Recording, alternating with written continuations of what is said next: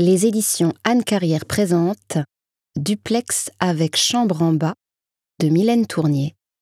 Une nouvelle extraite de Hold Up 21, lue par Clémence Langy.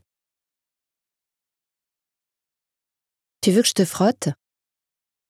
Elle aimait cette pratique d'à peu près pubère, de faire sans faire, comme percuter silex au silex assez subtilement pour que l'étincelle reste parmi la pierre. Elle aimait ce soudain retour de jeunesse au milieu des draps d'adultes.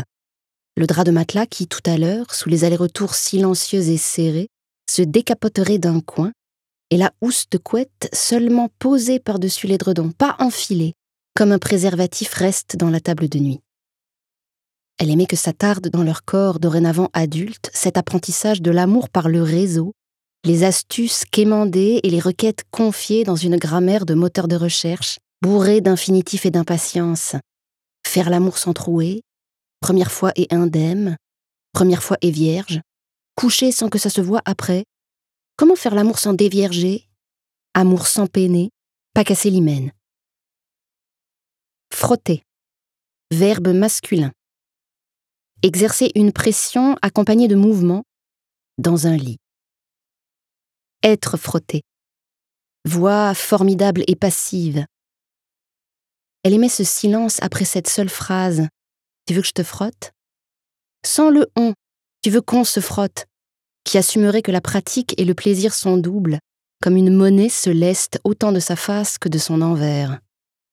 Et elle, jambe pour toute réponse, qui presque s'installe à plat ventre sur le lit. Il vient. Tu veux que je te frotte? Proposé depuis l'escalier, en plein jour et au milieu de l'été. Elle était en vacances, lui en télétravail. Il avait fini une visio et était descendu. C'était un duplex inversé avec la chambre en dessous, comme une cabane perchée dans des racines. Tu veux que je te frotte? En haut resterait la vie du télétravail, les habitations de collègues aperçues par bribes, voisinage sans mur au bout d'une fenêtre zoom, chats passant, tasses apparaissant ou disparaissant au bout des mains, Minot escaladant un genou. Bruit de vie, grésillement caramel de menu friture, sonnerie, à nouveau sonnerie de téléphone. Bain qui coule au loin, cri pour venir au bain où ça va être froid, pleurs assourdis d'une vieille mère sortie d'EHPAD pour l'après-midi, puis rire de la même vieille. Et son rire est pire que ses pleurs tout à l'heure. Il est le plus jeune de tous, et n'a ni maison ni enfant. Rien qu'un pays plein de déserts, très au-delà de la mer. Et cet après-midi, le silence à deux étages du duplex, le petit duplex mal planté, avec son escalier qui tremble. Un autre après-midi, elle lui avait dit ⁇ Je t'aime ⁇ C'était l'hiver. Et il avait dit que lui aussi. Ils s'aiment donc depuis deux ans, comme un après-midi pas encore tourné vers son soir. Les autres jours, elle marche, elle suit la ville. Mais quand il est là et travaille en haut, elle reste en bas. En bas du duplex, elle ignore la ville au dehors. La capitale lente, ses touristes alourdis aux terrasses, Tour Eiffel en porte-clés dans un fond de poche, à flanc de shorts serrés de juillet, les ramènes de 15 heures, où des baguettes dégourdissent maladroitement les nouilles, les glaces sucées une fois, tombées, et les pleurs des gourmands les petites épiceries, portes fermées pour garder le frais, ventilateurs contre la nuque, posés sur les boîtes de poppers et de chewing-gum, et le bric-à-brac qu'il faut pousser pour récupérer du bac un gros Mr Freeze à circoncire et lécher. Les bus, très longs, avec leurs gros accordéons en caoutchouc noir au milieu, comme deux coccinelles encastrées.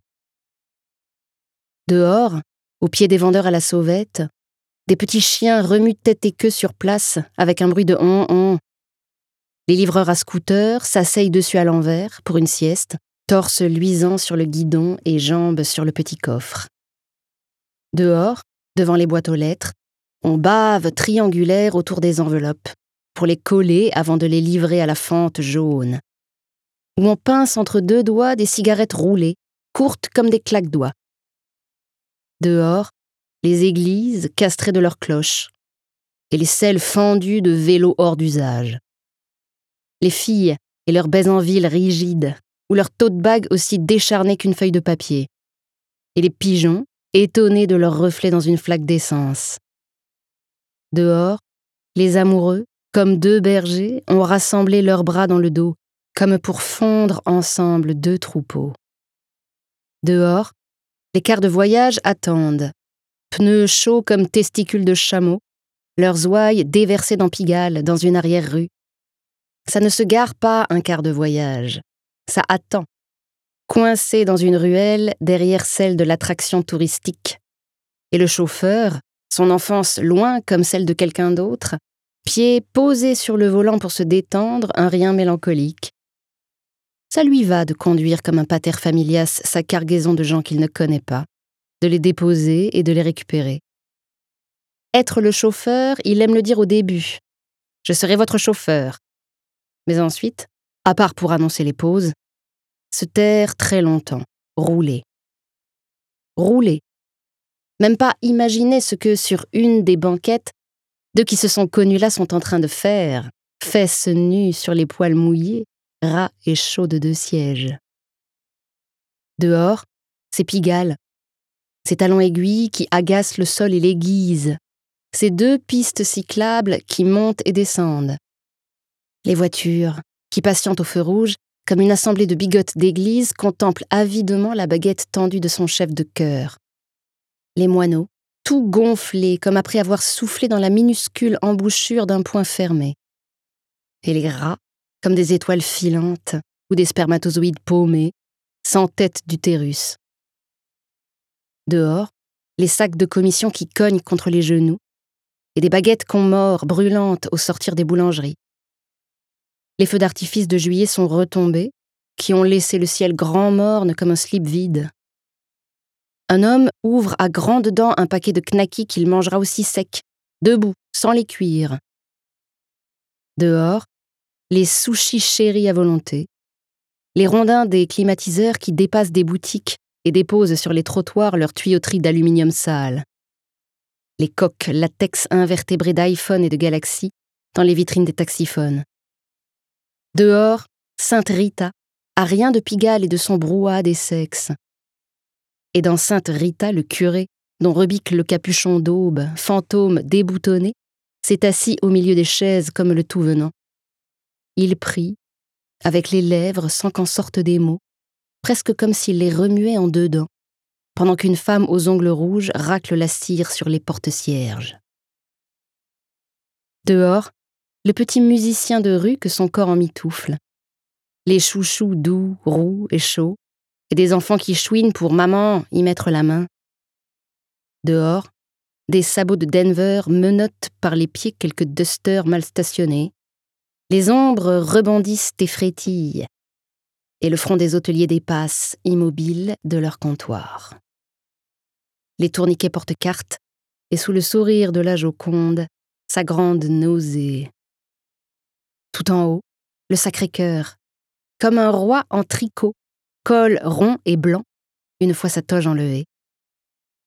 Dehors la ville, et dans la ville, le monde. Dans le duplex, seulement l'après-midi, collé au corps. Pôle, nord et sud qui, sans se voir, font l'un au-dessus de l'autre des gestes.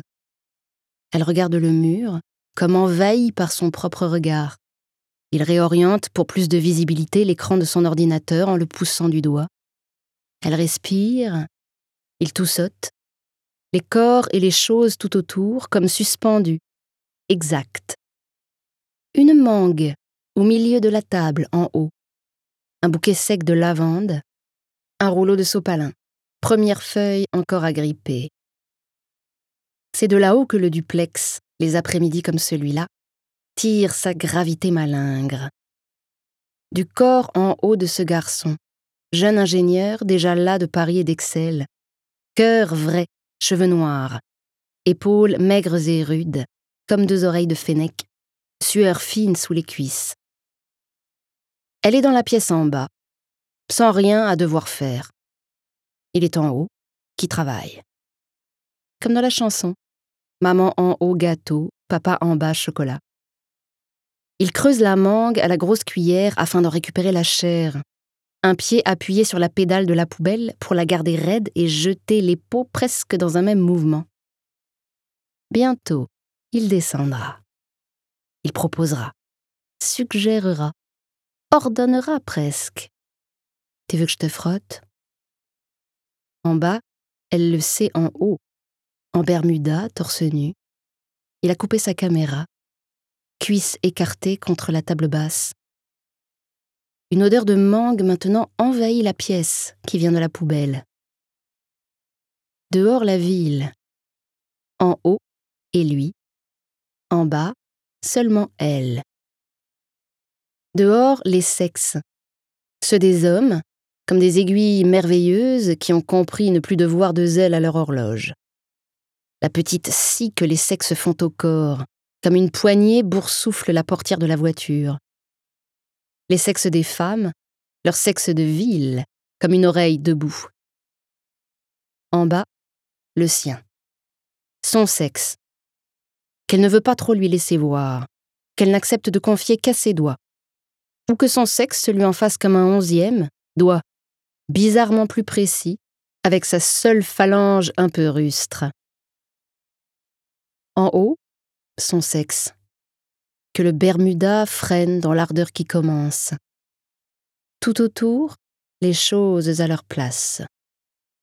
Leurs deux manteaux suspendus, trop lourds pour la patère, silhouettes chaudes l'une sur l'autre, inutiles en plein mois de juillet, sous le soleil qui, chaque jour davantage, pousse de ses flancs larges et jaunes le ciel, et brille, et brûle.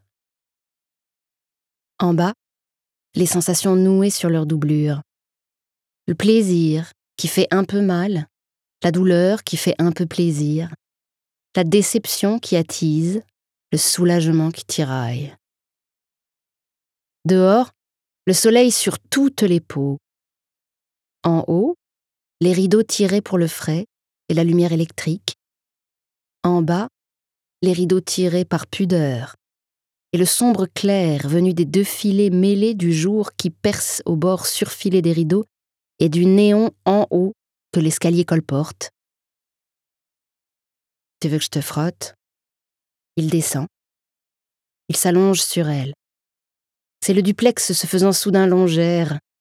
C'est comme une époque doucement s'écrase sur une autre et l'ouvre par autre chose qu'une porte ou qu'un début, comme prenant un poisson à rebrousser-caille, on trouve ses ouïes mais qui aurait pu être un rang d'écailles plus loin ou près, quand la joue ne s'écartait pas pour l'air.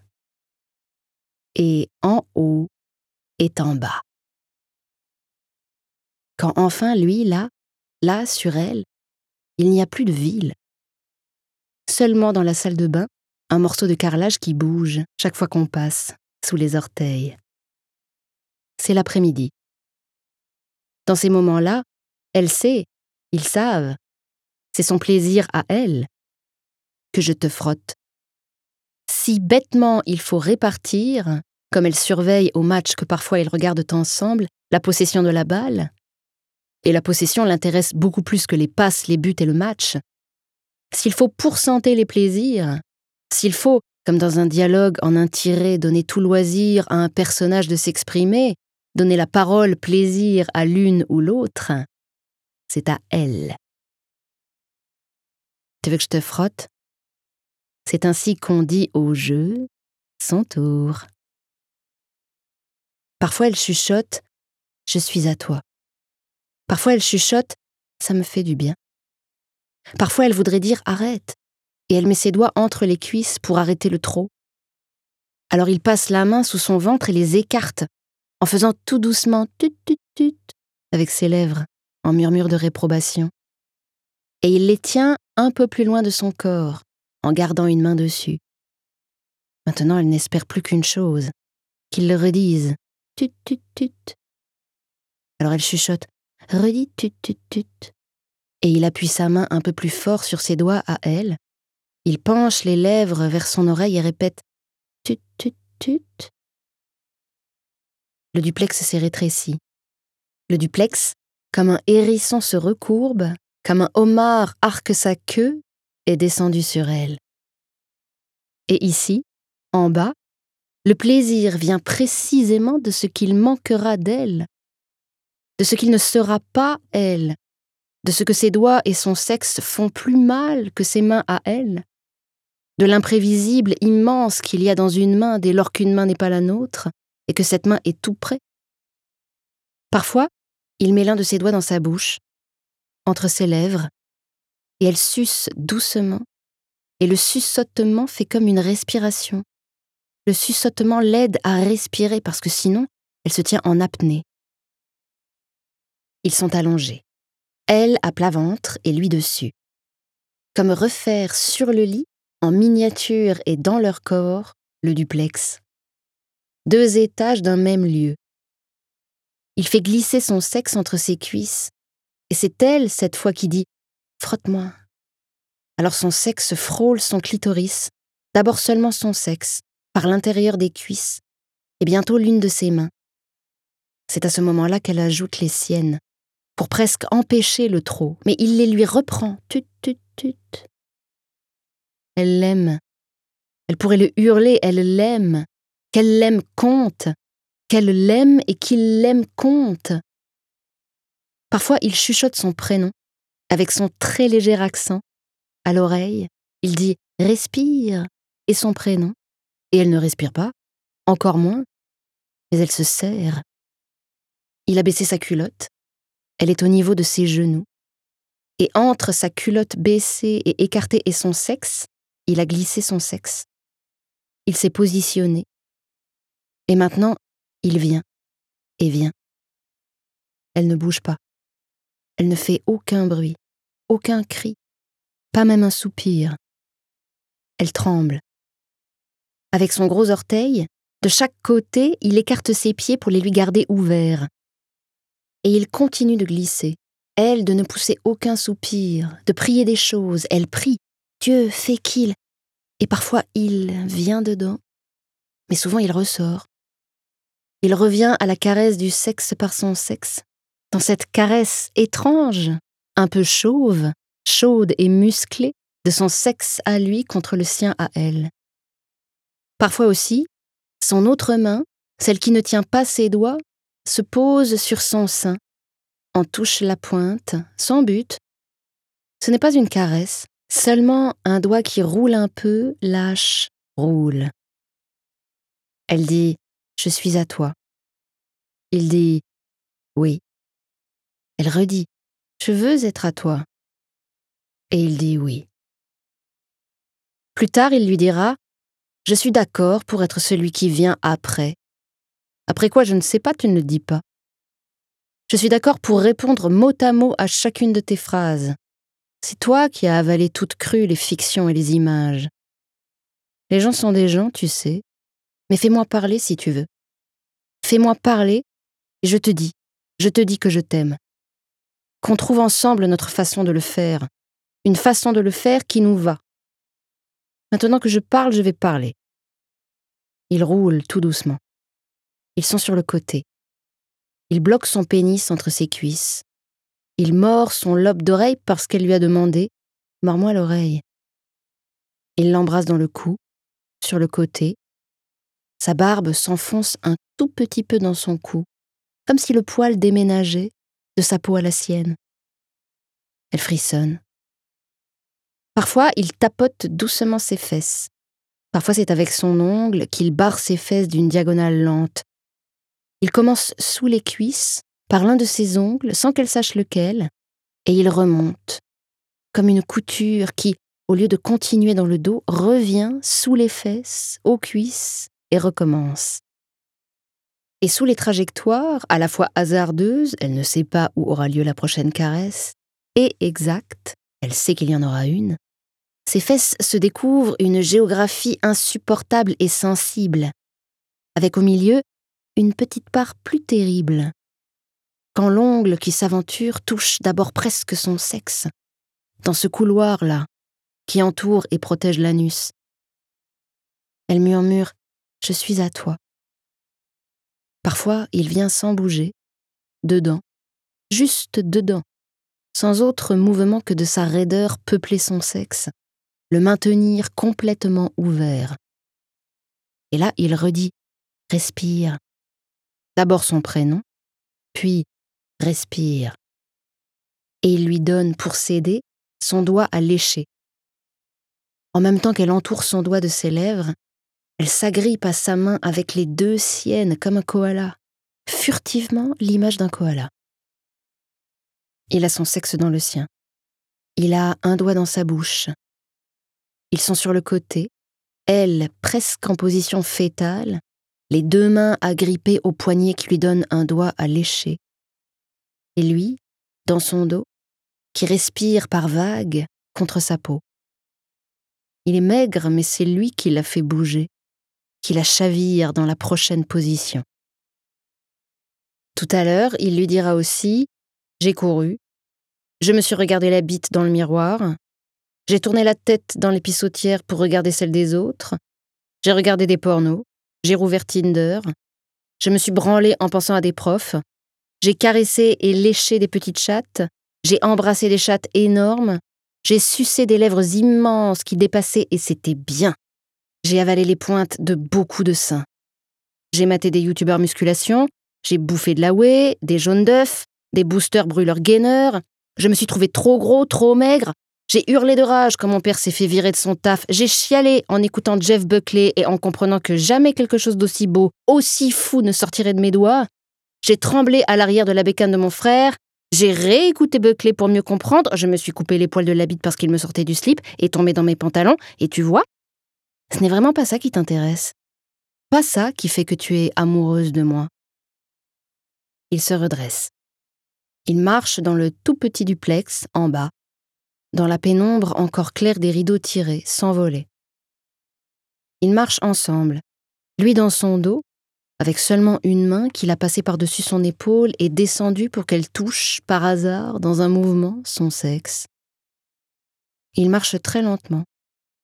Il lui souffle dans le cou et les épaules.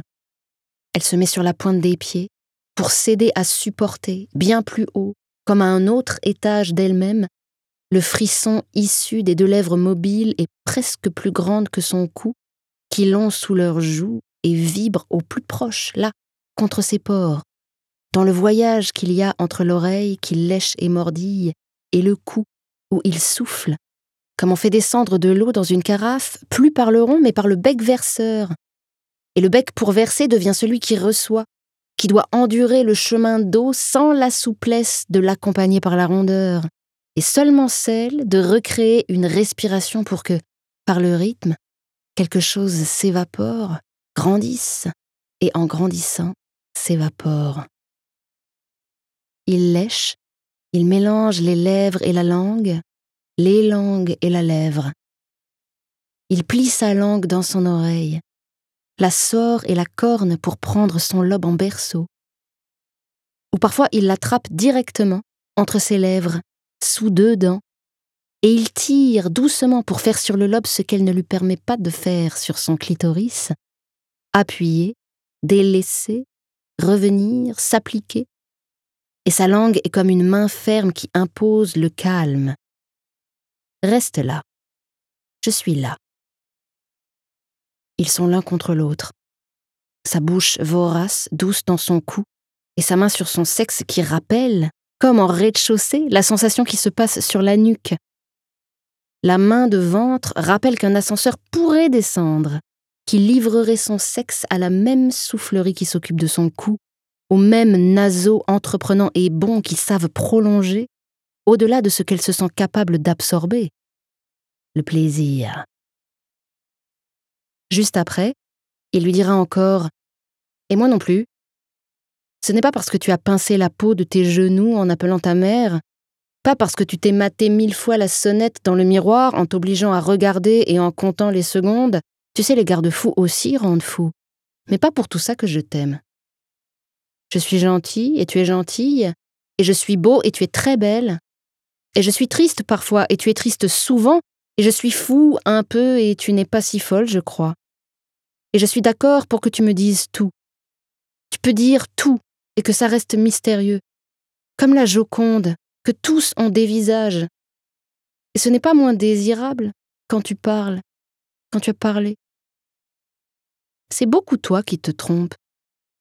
Rien n'est très simple, c'est vrai. Mais aussi, rien n'est pour toujours compliqué. Ou c'est un compliqué comme le sang est compliqué. Le sang est compliqué, mais aussi le sang est simple. En tout cas, moi je t'aime. Encore. Je t'aime encore. Ils marchent nus l'un contre l'autre. Ce pourrait être une longue étreinte immobile, n'étaient parfois ses pas, qui font bouger leurs jambes ensemble, tressaillir son sexe dans son dos, qui rapprochent son sexe à elle de la main, ou de la possibilité de la main, ce qui, à ce moment-là, est presque la même chose. Il marche. Elle marche dans ses bras. Arrivée devant l'escalier, elle se tourne vers lui, il hoche la tête. Ils montent, ensemble, le dénivelé provoquant régulièrement chez elle l'ouverture d'une cuisse qui réangle tout son sexe, chez lui un rapprochement plus concret de son sexe et du sien. Et alors, au beau milieu, à quelques marches du ballon d'eau chaude suspendu au mur, dans le tournant de l'escalier, pour éviter tout risque d'accident, ils continuent ce qu'ils ont commencé tout à l'heure. Allongés en bas, ils se frottent entre ses cuisses. En haut de l'escalier, le néon, l'ordinateur sur la table basse, l'odeur déployée de la mangue. Il s'assied sur la dernière marche, la plus haute, et l'assoit sur lui. Il la berce. Elle prie Dieu encore. Fait qu'il comprenne que moi, le plaisir est tout l'orgasme. Il est trempé. Il a joui là contre sa cuisse dans l'escalier. Il a les cheveux pleins d'eau, qui restent dressés de sueur quand elle passe la main dedans. Il se met debout. Il décolle la première feuille de sopalin. C'est un rouleau avec les feuilles étroites, pas les grandes carrées. Alors il en prend deux. Il s'essuie le sexe et la cuisse. Il reste là, tout en haut, les jambes étendues sur deux ou trois marches, le reste du corps allongé sous la fenêtre. Elle pose une main sur son torse. Il respire fort. Sa peau bat vite. Il la regarde. Il passe le pouce entre sa mâchoire et ses lèvres. Il suit du pouce la forme de ses gencives. Elle le regarde. Elle l'aime. Il lui dit J'aime qu'on fait l'amour, avec la toute petite faute dans la formulation. Il a plus de grandeur qu'elle n'en a jamais vu chez personne une grandeur comme lui, comme ça, elle pense. Et juste après, comme pour répondre à une question qu'elle se serait posée, il est étrange et beau. Il est très beau. Il attrape son téléphone portable sur la table basse. Deep Purple, Child in Time. La chanson dure dix minutes. Elle pleure des larmes simples, de l'eau sans tristesse. C'est la musique. Elle ne connaît pas. C'est lui qui fait le moment. Elle se moque absolument de la passivité. Elle prie encore, et il répond à voix haute à sa prière muette. Ils s'embrassent. Il a remis la chanson. Elle chantonne l'air maintenant. Elle aime ensuite aller en ville, avec sur ses doigts l'odeur de son sexe.